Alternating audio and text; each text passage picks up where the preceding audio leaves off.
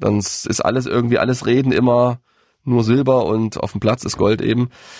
Deshalb ähm, irgendwie versuchen, da drei Punkte zu holen. Ich glaube, es ist momentan in dieser Phase nicht so entscheidend, den Schönheitspreis da zu gewinnen. Also irgendwie, egal wie, glaube ich, ist das Motto. Gegen Ferl. Irgendwie, egal wie.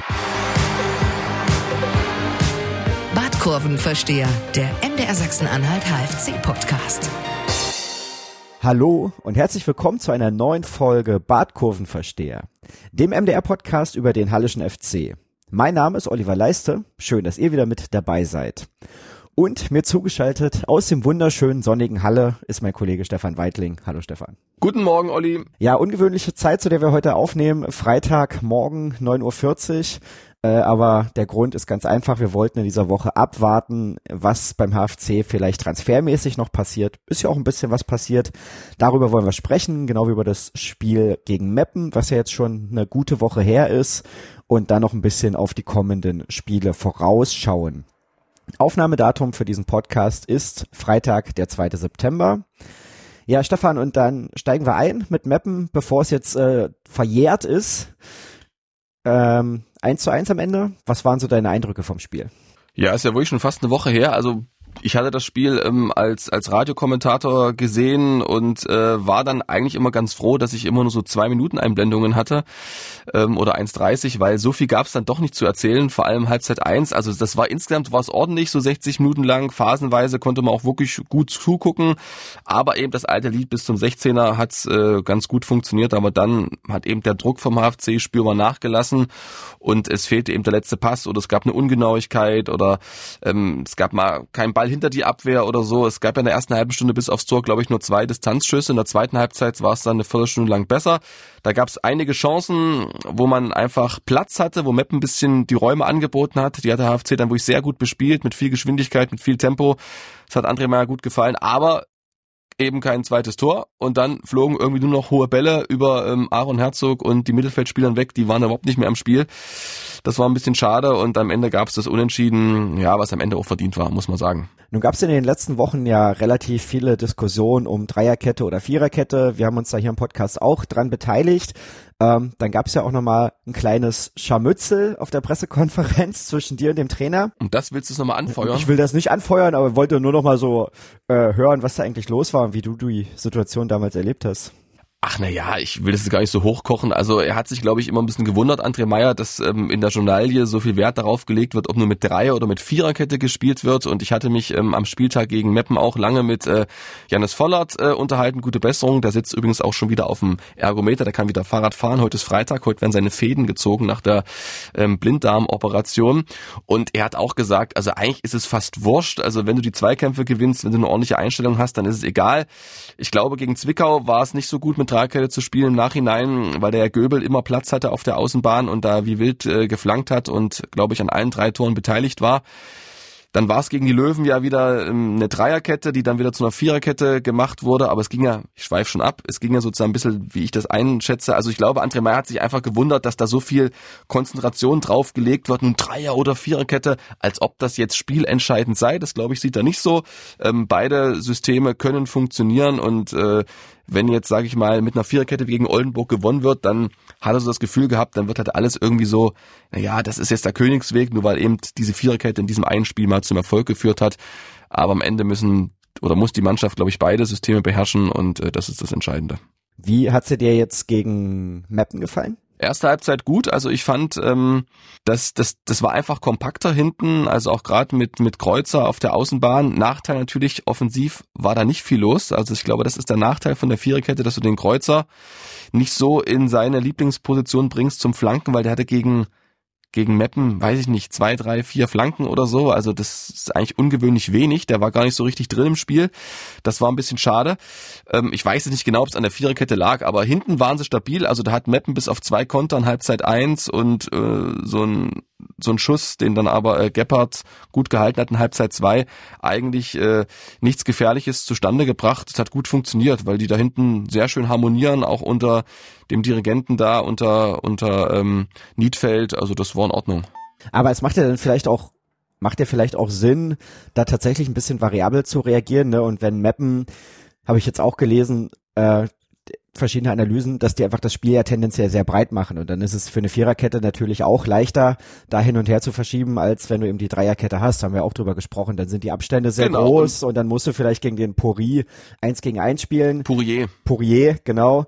Äh, dann musst du gegen den eins gegen eins spielen das ist ja dann auch relativ schwierig. So hast du dann immer zwei Mann in der Nähe und dann ist es da vielleicht ein bisschen leichter, das zu verteidigen. Genau, also ich kann ja mal kurz den Hintergedanken verraten oder erzählen, ähm, wie es gegen Oldenburg war. Da hat ja der HFC ähm, auch mit Viererkette gespielt und da war halt die Idee, dass äh, Hook, äh, der linke Außenverteidiger, in der Dreierkette natürlich gegen Oldenburg, die mit zwei wirklich hochstehenden Angreifern kommen, extrem viele Wege gehen muss, also hin und her rennen auf seiner Bahn und mit einer Viererkette ist es einfach ein bisschen entspannter für ihn hinten gewesen, zumal er ja davor in dem Spiel auch wie ein Irrer gerannt ist. Also das war eher so, das war in der englischen Woche eher so ein Punkt äh, nach dem Freiburg-Spiel, ihn da so ein bisschen zu entlasten und deshalb hat man da auch auf Viererkette umgestellt. Also man merkt, es sind immer so ganz bestimmte Details, die auch der Gegner sozusagen mitbringt, die dann zu einer Entscheidung führen, Dreier- oder Viererkette am Anfang der Saison war der Eindruck ja schon ein anderer. Ne? Da hieß es irgendwie oder hatte man das Gefühl, die Dreierkette, das ist eben das System und wovon der HFC jetzt auch nicht unbedingt abweichen will. Würde ja auch passen, sage ich mal, zu einem ähm, offensiven genau, Spiel. Genau, haben wir auch besprochen. Aber ist ja dann vielleicht auch eine Erkenntnis, dass man merkt, okay, klappt eben nicht immer und dann orientieren wir uns vielleicht doch ein bisschen mehr am Gegner, als man das ursprünglich wollte.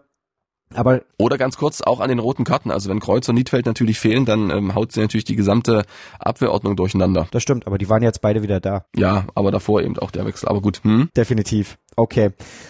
Siehst du insgesamt jetzt über die Spiele Oldenburg 60 und Meppen, aus den drei Spielen gab es vier Punkte. Siehst du eine Entwicklung beim HFC zu den Spielen davor? Ja, also wenn ich jetzt frech wäre, würde ich sagen, ich brauche eine Lupe, aber das ist vielleicht ein bisschen übertrieben. Also ich sehe jetzt keinen Quantensprung, aber ich sehe auch keine Stagnation. Also es war wirklich gegen 1860, fand ich, ähm, das beste Saisonspiel vom HFC. Einerseits, weil sie in Unterzahl gespielt haben, 30, 40 Minuten, bis dann der der der Münchner auch noch eine ähm, rote Karte bekommen hat. Aber sonst ähm, waren da wirklich einige Torabschlüsse, sehr mutig nach vorn gespielt. Das sah wirklich gut aus, hatten am Ende auch Pech mit dem Lattenschuss von Elias Löder. Da habe ich schon eine Steigerung gesehen, äh, zum eine leichte zum, zum Oldenburg-Spiel. Aber natürlich, es ist so schwierig. Also ich weiß aber nicht, ähm, wenn man jetzt die Erwartungen als ähm, Maßstab nimmt, die auch der Präsident und alle so ein bisschen leicht geschürt haben nach dem Queensburg Rangers Spiel. Da erinnere ich mich, wie er vor den Fans auf der Bühne stand und von Aufbruch sprach und dass das quasi jetzt ein richtungsweisendes Spiel sei gegen die Queensburg Rangers. Und es haben sich auch alle erhofft. Und am Ende stehen trotzdem nur vier Punkte nach sechs Spielen. Das ist keine dolle Ausbeute da. Dann, dann ist es natürlich nur eine leichte Entwicklung. Aber vielleicht müssen wir einfach diese Geduld haben. Ich sag's dir immer wieder. André Meyer sagt, die Mannschaft ist auf Strecke zusammengestellt, also auf die Saison und eben jetzt nicht für den Moment und da braucht es eben noch dieses Vertrauen, glaube ich, ähm, denn das ganz große Ziel hier wirklich attraktiven, begeisternden Fußball zu spielen, das gelingt wirklich nur phasenweise und dieses Raunen, was mehr durchs Stadion gehen soll, aufgrund von mehr Pätzen in die Tiefe, mehr Torabschlüssen, das ist auch noch nicht so richtig da. Das, das dauert wahrscheinlich noch ein bisschen. Hm, okay. Letzte Woche hatten wir Tom Zimmerschied zu Gast im Podcast. Falls ihr es verpasst habt, liebe Zuhörerinnen und Zuhörer, könnt ihr gerne noch mal reinhören. Auch eine sehr interessante Folge, fand ich. Und ja, im Text zum Podcast hatte ich ihn ja dann auch so ein bisschen als den Hoffnungsträger beschrieben. Der war ja letzte Saison, dann war er lange verletzt und dann war er ja auch immer wieder zusammen mit Aaron Herzog diese Geschichte, dass alle gesagt haben, naja, eigentlich hatten wir da ja auch zwei Top-Neuzugänge, die uns da die eben auch genau diese Attraktivität vielleicht ein bisschen versprechen. Die waren uns dann abhanden gekommen, jetzt sind beide wieder da. Und ja, Zimmerschied in den letzten beiden Spielen jetzt auch beide Tore gemacht. Beide per Kopf. Genau, auch nicht unbedingt so zu erwarten. Ne? Er ist jetzt, glaube ich, nicht der, der Zielspieler, wie man so schön sagt. Aber der ist jetzt auf jeden Fall, finde ich, nach seiner Verletzung wieder sehr gut drin. Auf jeden Fall. Also er wäre vielleicht noch ein bisschen besser drin, wenn ihn auch die Mannschaft noch ein bisschen genau wie Aaron Herzog mehr in Szene setzen würde. Habe ich ja gesagt, gegen Meppen da waren auch wirklich viele lange Bälle aus der Abwehr hinten raus und dann hast du eigentlich so ein spielstarkes Mittelfeld und das verpufft dann so ein bisschen. Ähm, weiß auch nicht genau, warum das dann manchmal so ist. Vielleicht ist es auch der ganzen Situation geschuldet. Aber insgesamt ist es einer, der immer frisch wirkt, wirkt, der immer so eine Aktion hat, wo du denkst, das ist mal einer, der kann jetzt im 1 zu 1 was bewirken, sich mal durchsetzen. Und deshalb ist es mit dem Hoffnungsträger gar nicht so weit hergeholt. Finde ich gut, ja. Was mir aufgefallen ist, oder ich habe es ähm, nachgeschaut, der HFC hat bislang in sechs Spielen die wenigsten Spieler in der dritten Liga eingesetzt. Also zum Vergleich, Borussia Dortmund, SC Freiburg, das ist klar, das sind zweite Mannschaft, die haben 26 beziehungsweise 24 Spieler eingesetzt, der Waldhof 23 Spieler, der HFC gemeinsam mit Osnabrück nur 19. Ist das aus deiner Sicht irgendwie auch ein Zeichen, dass da ein bisschen die Qualität von der Bank fehlt, dass man eben gar nicht so viele Spieler hat, die man einsetzen kann? Auf jeden Fall. Also das ist ja das klarste Zeichen, was man haben kann. Wenn man schaut, wer meistens auf der Bank sitzt, also das sind ja ehemalige A-Junioren-Spieler, Bierschenk, jetzt ist Koch mit dabei, Haarlang, ich glaube gegen die Löwen war sogar Bendel, der dritte Torwart mit auf der Bank, dann weißt du ja, das sind natürlich junge Leute, die sind aufstrebend, aber ob die jetzt schon wirklich eine gute Drittligareife haben, die jetzt irgendwie persönlich zu kennen, oder das meine ich jetzt nicht böse, aber das haben die einfach noch nicht in dem Maße, ja. Und ähm, das ist, glaube ich, das große Problem, was jetzt so ein Stück weit abgemildert wurde. Das hoffen wir beim HFC durch die beiden Neuverpflichtungen. Und dass einfach mal so ein Konkurrenzkampf entsteht, ne? Weil ich habe manchmal das Gefühl, mh, es können sich schon ziemlich viele Spieler sicher sein, dass sie am Spieltag auch in der ersten Elf stehen, weil auf ihren Positionen eigentlich keine große Konkurrenz herrscht. Das ist ein Mittelfeld, okay, aber ähm, ich sag mal, Niklas Kreuzer, wen hat er als Konkurrenz im Prinzip? Ne? Das, das ist ja auch eine Geldfrage, dass der HFC sagt, okay, wir haben auch nicht die Kohle, um da einen zweiten zu bringen, aber auf anderen Positionen ist es ähnlich und ich glaube, deshalb ist es gut, dass zwei neue da sind, um da einfach so ein bisschen Breite in den Kader reinzubekommen, dass du eben denkst, bei der Bank, okay, ich kann in der 60. Minute nochmal jemanden bringen und dann gibt's eine Beschleunigung im Spiel beim HFC war es ja gegen Meppen genau das Gegenteil. Da können wir nochmal drüber sprechen. So, du hast es auch angesprochen, dieser naja, Einbruch oder dann diese schwächere Phase ab der 60. Minute. Woran lag das? Dass der HFC tatsächlich nicht wechseln konnte oder hast du da noch andere Gründe ausgemacht?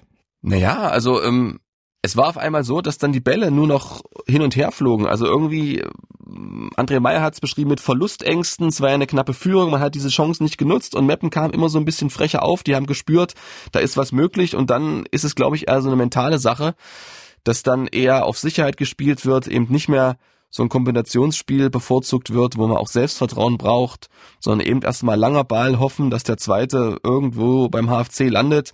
Und da wird's auch für den Sebastian Müller schwer, der mir echt da vorne leid tut, der da rumrennt, der da viel macht, der auch ein gutes Anlaufverhalten hat.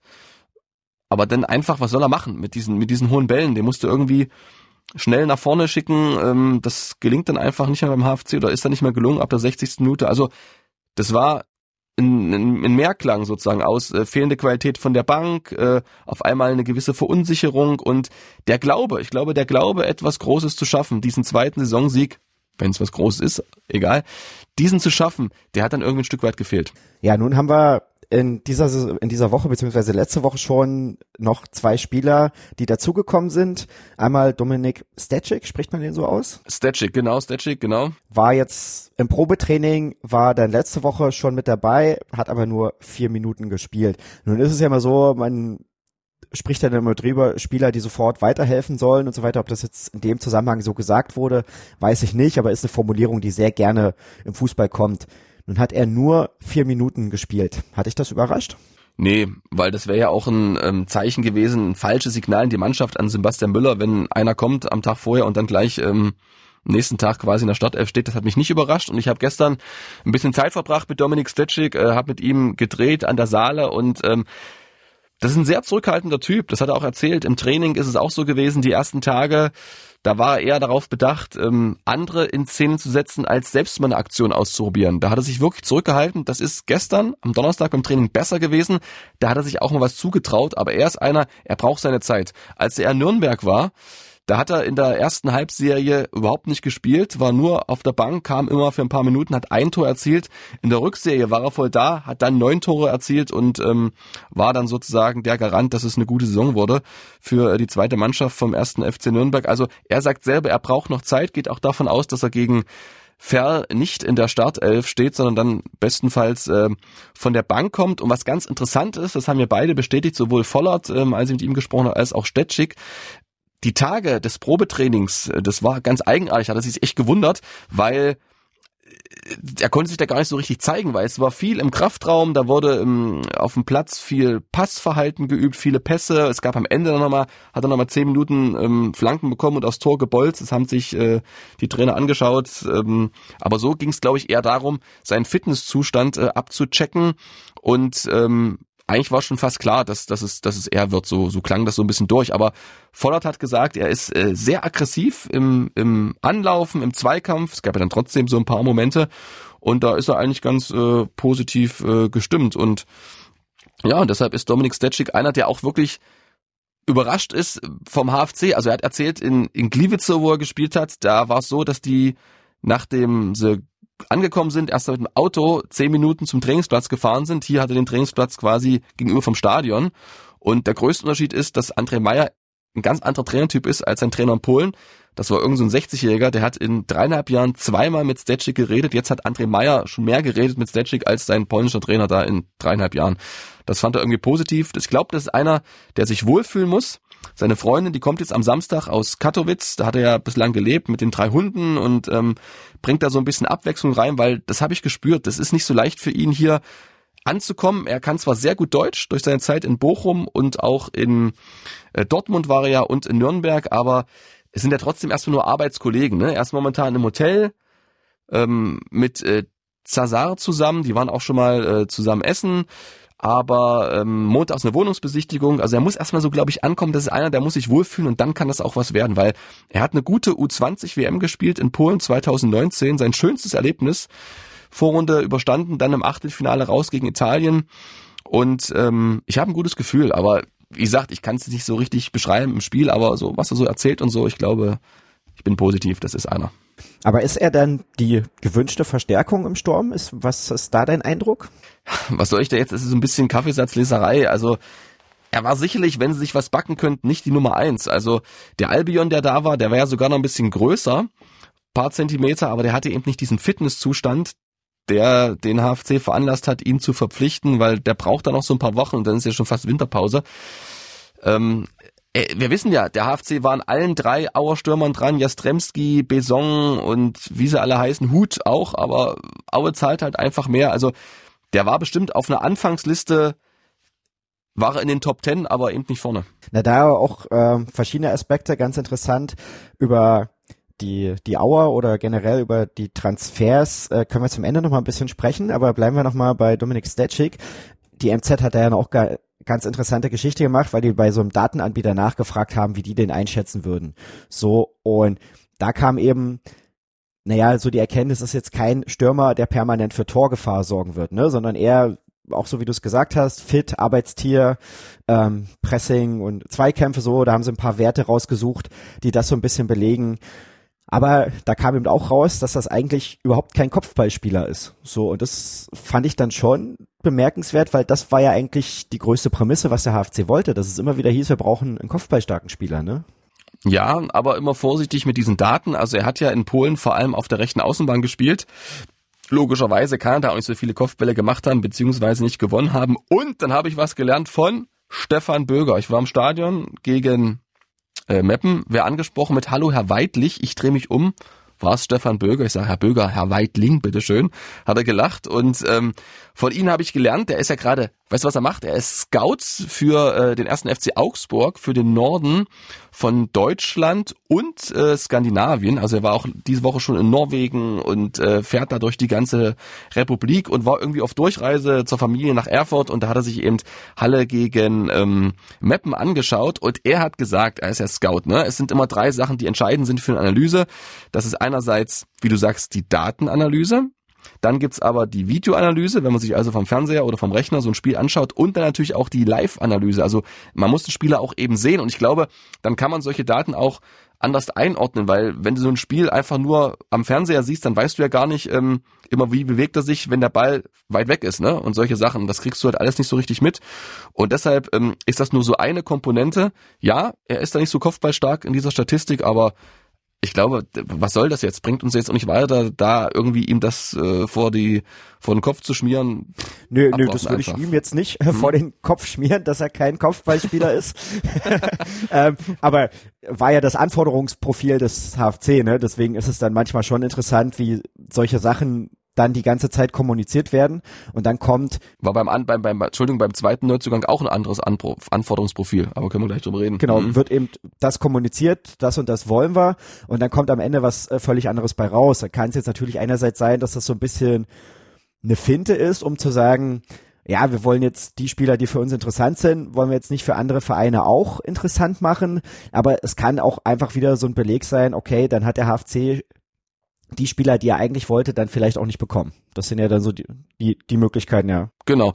Also, aber ich habe mit ihm auch über das Kopfballspiel gesprochen. Also er ist einer, jetzt dürfen die Gegner nicht zuhören, der also ähm, gerne, also der, der braucht Flanken, das ist klar. Und er ist einer, der geht gerne so zum, zum ersten Pfosten, bewegt er sich hin, Richtung Torbach, natürlich auch viele Stürmer, aber egal. Und wenn er merkt, der Verteidiger, hat er mir erklärt oder so ein bisschen mit den Fingern angezeigt, wenn er merkt, der Verteidiger, der ist da auch auf dem Weg und dann versucht er sich so ein bisschen in den Rücken zu schleichen, also so ein Schleicher und dann, bam, im freien Raum dann das Ding reinzuköpfen. Das ist die Theorie. Pass auf, gegen Ferl zeigt er das in der Praxis. Bin ich, bin ich sehr gespannt, ob das so funktionieren wird. Okay. Ja, dann hast du äh, Ayas Zazar, ist das auch die richtige Aussprache? Zazar, genau. Äh, schon angesprochen. Auch wieder, ähm, der HFC wollte einen Sechser, da hieß es eigentlich einen erfahrenen Sechser, der da diese jungen Spieler um sich rum auch noch ein bisschen anleiten kann, ein bisschen mitführen kann. Jetzt ist der Kollege 21 Jahre alt, also ein bisschen Erfahrung, schon mal erste Liga Österreich gespielt, aber nicht so krass viel. Dafür hat er eine gute Höhe, 1,90 Meter, ähm, auch da ist das die gewünschte Verstärkung im Mittelfeld beim HFC. Also, das zeigt einmal mehr, dass der HFC den Umbruch hier gnadenlos durchzieht. Also, das hat auch André Meyer betont, sie haben ihn ja geholt, um einfach eine junge, offensive, wilde Mannschaft aufzustellen. Und das ist das klare Zeichen, dass sie von diesem Weg nicht abrücken. So kann man es positiv ausdrücken. Man kann aber auch sagen, man hat eben den eigentlichen Wunschspieler nicht bekommen, weil es gab auf jeden Fall noch einen Kandidaten B. Der passte genau ins Profil, der war erfahren. Aber ähm, der wollte einfach einen längerfristigen Vertrag haben, der wäre teurer gewesen. Und das wäre dann vielleicht, so hat André Meyer gesagt, ähm, am Ende einer, der vielleicht kurzfristig, vielleicht erstmal so ein bisschen alle beruhigt, weil er viel Erfahrung mitbringt, weil es eine Strahlkraft hat, eine gewisse, aber langfristig dem Verein dann auch einiges kostet und dann so einen gewissen Beipackzettel hat, weil wenn der, sage ich mal, einen zwei, drei Jahresvertrag hat, der hochdotiert ist, dann kann das dann wenn er schon ein bisschen älter ist, auch mal nach hinten losgehen. Und deshalb hat man sich eben auch für Zazar entschieden.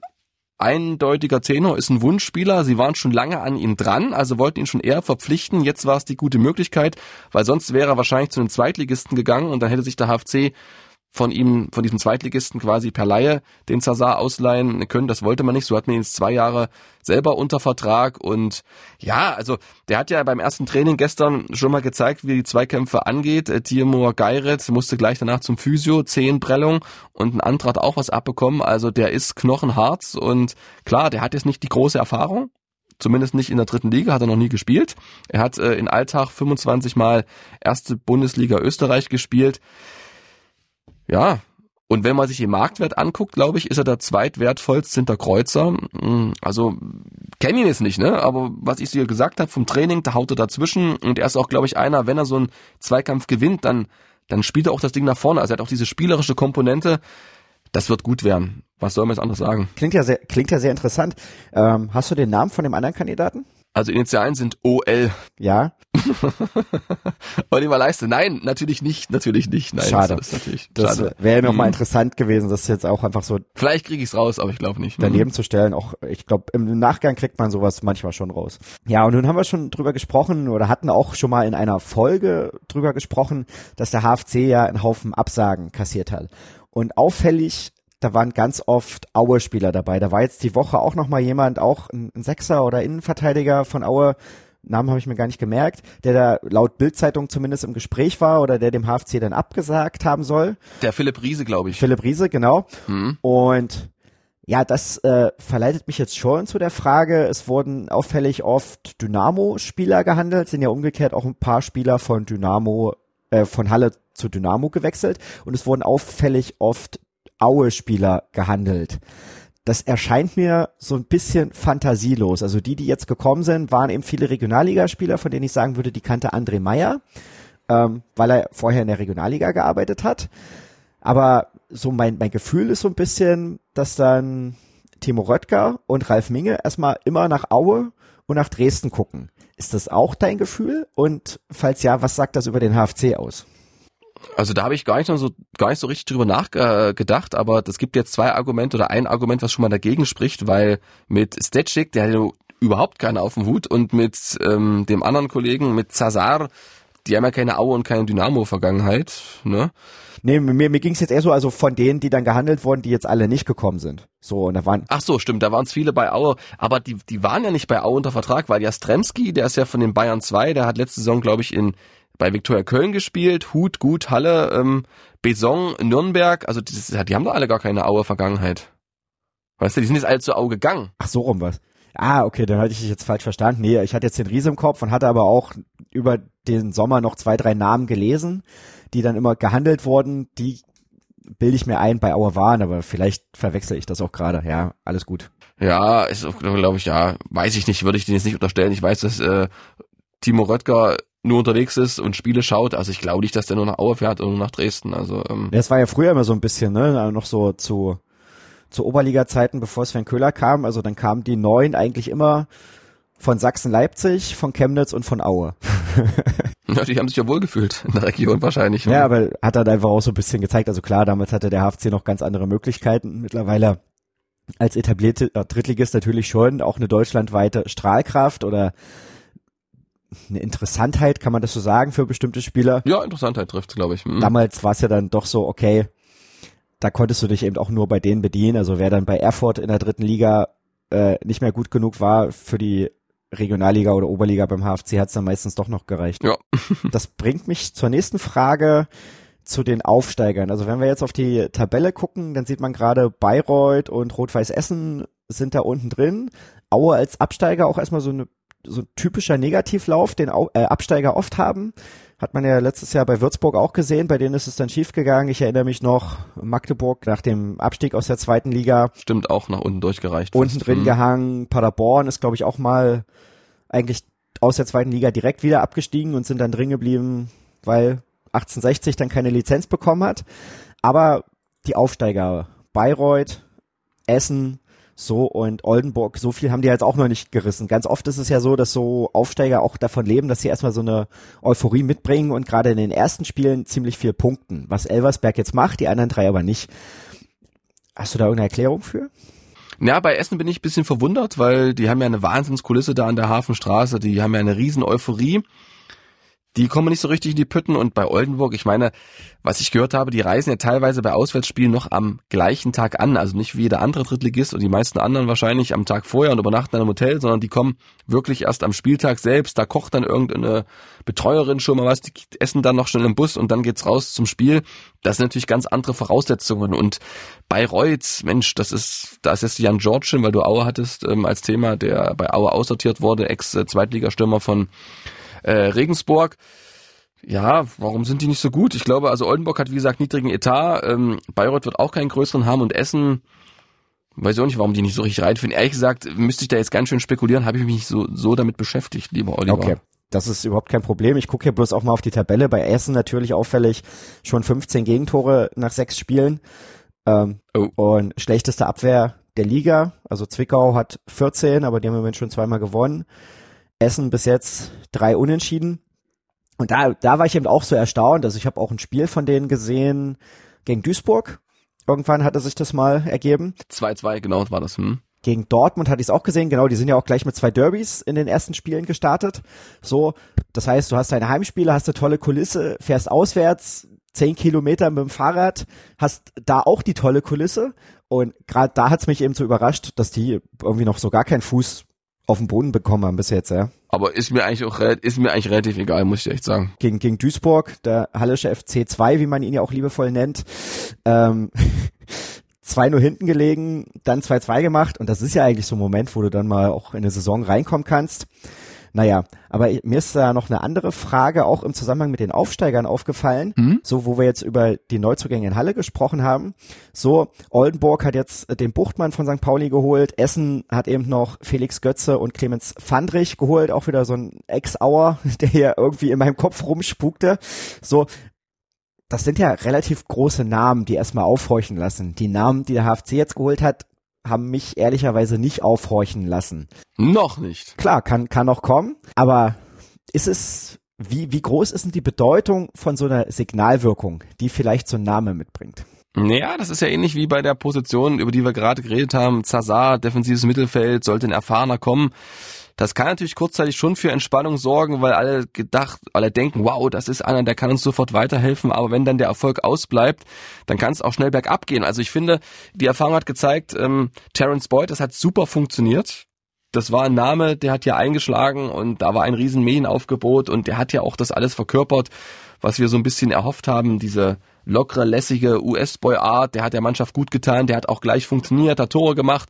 Aber es gibt auch andere große Namen. Ich weiß jetzt, Titch Rivero hat jetzt nicht so gut funktioniert. Ne? Der kam ja auch, ähm, glaube vom Zweitliga-Absteiger Wiesbaden damals, hat ja schon viele Zweitligaspiele und auch Bundesliga mal gespielt mit Eintracht Frankfurt und da hat es eben nicht so richtig funktioniert. Also ich glaube, so ein, so ein, so ein Namen, Klang, so, so ein klangvoller Transfer, der kann kurzfristig für ja, ein bisschen Entspannung sorgen, für, für ein bisschen Ruhe im Umfeld, aber er muss halt dann auch zünden, weil sonst äh, ist bei jedem Transfer so, geht's von der Euphorie ganz schnell runter. Weißt du, wer das Paradebeispiel ist für einen dann schon großen Namen, der so richtig gezündet hat? Meinst du jetzt beim HFC? Na, Terence Boyd, oder? Auch und Timo Furuholm. Stimmt, Timo Furam, das stimmt, ja, ja. Ach ja, den vermisse ich immer noch ein bisschen, muss ich sagen. Also der war, glaube ich, so in der in der Liste meiner All-Time HFC-Lieblingsspieler. Top 3. Wäre Timo Furuholm auf jeden Fall in den Top 3, ja. Mhm. Äh, Darko Horvath wäre auch mit drin. Also müsste ich mir den dritten müsste ich mir jetzt noch überlegen. Gogia. Das könnte, ja, das ist ein ist ein guter guter Guest. Jetzt wieder bei Was Dynamo für eine Dresden. Achse eigentlich, ne? Ja, Abschlag Horvath, Gogia im Mittelfeld, lässt zwei aussteigen, flacher Pass auf Fuhrholm, der nimmt mit aus voller Geschwindigkeit und setzt ins rechte Eck. Echt geil, ne? ist so. Aber die Zeiten sind lange vorbei. Äh, wir sind im Jahr 2022 mit besagten jungen Spielern.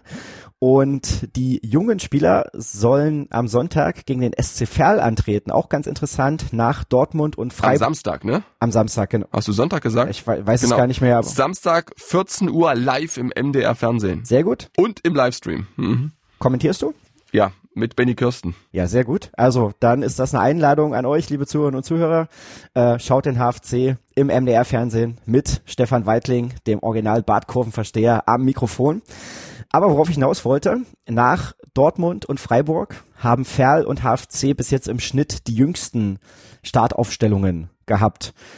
Ist das vielleicht dann ein Vorteil für den HFC, dass man mal sich gegen eine Truppe misst, die einfach eine ähnliche Altersstruktur hat? Ja, das weiß ich nicht. Ähm, Ich glaube, da legen sie im Trainerteam auch keinen großen Wert drauf. Die gucken eher, wie Ferl gespielt hat und äh, die haben das nicht schlecht gemacht. Die haben zwar auch nur vier Punkte wie der HFC, aber die haben ein deutlich strafferes Auftaktprogramm gehabt als der HFC. Die hatten irgendwie Top-Teams äh, Mannheim und äh, 1860 gegen diese verloren haben, knapp verloren haben, auch wo sie gut gespielt haben, aber sie schaffen es eben nicht, sage ich mal, ihre spielerische Komponente sind ja ähnlich von der Spielanlage, sind auch so ein bisschen ballgeil, wollen also viel mit dem Ball machen, dass sie das in, in Punkte ummün- ummünzen, aber der Kader wurde ja nochmal verstärkt, Joscha Wosch ist jetzt da, ähm, Jari Otto ist nochmal gekommen und die haben ja in ihrer Aufstiegssaison, ist schon zwei Jahre her, mit Platz sieben alle überrascht und dieses, diese DNA haben sie aber immer noch unter Mitch Kniatz drin, dem Nachfolger von Guerrino Capretti. Und äh, das wird nicht einfach. Also der HFC muss da wirklich, hat auch André Meyer betont, sein Spiel durchdrücken. Also man darf da auf keinen Fall wie gegen Meppen 30 Minuten am Ende da irgendwie passiv rumtorkeln, sondern da muss man wirklich ähm, Torkeln ist ein bisschen gemein, aber zumindest äh, passiv sein. Ähm, da muss man wirklich selbst äh, das Heft des Handelns äh, in die Hand nehmen und so eine Mannschaft beschäftigen, weil wo sie anfällig sind, ist die Defensive. Und sie haben jetzt im Landespokal Ferl am Mittwoch verloren, allerdings mit einer B11. Da gab es neun Wechsel im Vergleich zum 3 zu 0 Sieg gegen Zwickau, hat auch Mitch Kniat auf seine Kappe genommen, diese Niederlage. Aber trotzdem, da ist auch noch kein Flow da, da ist auch eine gewisse Verunsicherung, die müssen sich auch erstmal finden und haben eben, wie gesagt, schon sehr viele Gegentore kassiert. Und äh, sind wir ganz ehrlich, also ich versuche ja wirklich immer sehr positiv alles zu betrachten. Das ist ja auch wichtig, weil wenn wir jetzt nur draufhauen, bringt ja auch kein was. Und so schlimm ist es jetzt auch nicht. Es ist nicht gut, aber es ist auch nicht keine Katastrophe. Aber gegen Ferl drei Punkte, also die werden so wichtig einfach, um da so ein bisschen für Ruhe zu sorgen, weil danach geht's zu Viktoria Köln auswärts. Die sind sehr, sehr stark. Dann kommt Elversberg, hast du angesprochen. Also eigentlich waren ja schon sechs Punkte eingepreist in den beiden Heimspielen. Also vier ist wirklich das Minimum, deshalb muss, ich sag's eigentlich nicht gerne, aber muss eigentlich schon ein Sieg her. Ne? Ich guck gerade nochmal nach, du hast ja recht mit dem Auftaktprogramm. Das ist ja echt der Knaller.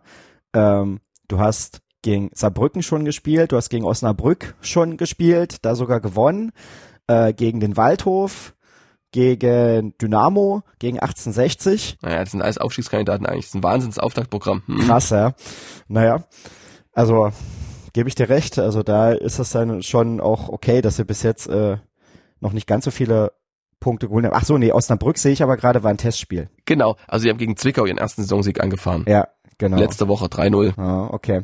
Na, der HFC hat noch nie gegen Fair gewonnen, ne? Einmal haben sie 4-4 gespielt, so ein Spektakel war das, ne? Dann haben sie mal 1-1 gespielt, ja, genau. Ja, im ersten Jahr dort verloren, dann unentschieden. Naja, dann wird's mal Zeit für den ersten Sieg. Ja, also ich würde sofort unterschreiben. Welche, welche Wirkung könnte das denn für den HFC haben? Jetzt, wo man weiß, man hat den Kader zusammen, wo wir drüber gesprochen haben, dass in den letzten Spielen auch eine gewisse Entwicklung zu sehen war. Welche Wirkung hätte dann denn dieser Sieg, wenn man ihn jetzt tatsächlich mal holt? Klar, ne, das, wie gesagt, das bringt, bringt Ruhe rein, auch in die ganze Arbeit. Ich merke, das ist ja alles, André Meyer gibt sich größte Mühe, das macht auch gut, der bleibt gelassen, der bleibt positiv, sieht man auch beim Training, ähm, gab es auch Bilder gestern, äh, die ich gedreht habe, wo er wirklich viel lacht und Gab gestern auch beim Training nochmal so, so ein Spaßspiel, da mussten ein paar Jungs von der Mittellinie quasi das Tor treffen. Wer es nicht gemacht hat, der musste ein bisschen näher rangehen. Dann war es irgendwie zehn Meter hinter der Mittellinie und dann immer weiter Richtung Strafraum vor. Also der versucht schon den Spaß hochzuhalten, aber trotzdem, du brauchst eben Ergebnisse und Deshalb wäre das extrem wichtig, kann ich mich nur wiederholen, wenn es da mit drei Punkten funktioniert, auch für die Mannschaft, dass sie selber merken, ihre Art Fußball zu spielen, die führt zu Erfolg, das müssen sie spüren. Ne? Dann ist alles irgendwie, alles Reden immer nur Silber und auf dem Platz ist Gold eben. Deshalb ähm, irgendwie versuchen, da drei Punkte zu holen. Ich glaube, es ist momentan in dieser Phase nicht so entscheidend, den Schönheitspreis da zu gewinnen. Also irgendwie, egal wie, glaube ich, ist das Motto. Gegen Ferl. Irgendwie, egal wie. Alles klar. Dann wollen wir für heute zum Ende kommen. Nächste Woche ist jemand zu Gast, für den war Reden jahrelang Gold beim HFC, nicht Silber. Markus Hein, der Stadionsprecher, der jetzt ah. verabschiedet wurde. Der ist nächste Woche zu Gast, freue ich mich auch schon sehr. Das wird, glaube ich, eine sehr unterhaltsame Folge. Und dann werden wir ja in zwei Wochen wieder besprechen, wie sich der HFC gegen Ferl und dann auch gegen Köln, glaube ich, geschlagen hat. Ja, genau, Köln. Hm. So, und ja, dann für euch wie immer noch der Hinweis, falls ihr es noch nicht getan habt, könnt ihr uns natürlich abonnieren bei Apple, bei Spotify, im Podcatcher eurer Wahl. Überall sind wir zu finden, genau wie auf unserer Homepage mdr.de im Bereich Sport. Es gibt eine Facebook-Gruppe zu diesem Podcast, die heißt auch Badkurvenversteher. Kommt da gerne rein, diskutiert mit uns über die Spiele, schickt Fragen an unsere Gäste. Nächste Woche Markus Hein. Und ja, dann euch ganz vielen Dank fürs Zuhören und Stefan, dir ganz vielen Dank für deine Ausführung. Gerne, Olli. Hat Spaß gemacht. Bis bald, mein Lieber. Bis bald. Ciao. Kurvenversteher, der MDR Sachsen-Anhalt HFC-Podcast.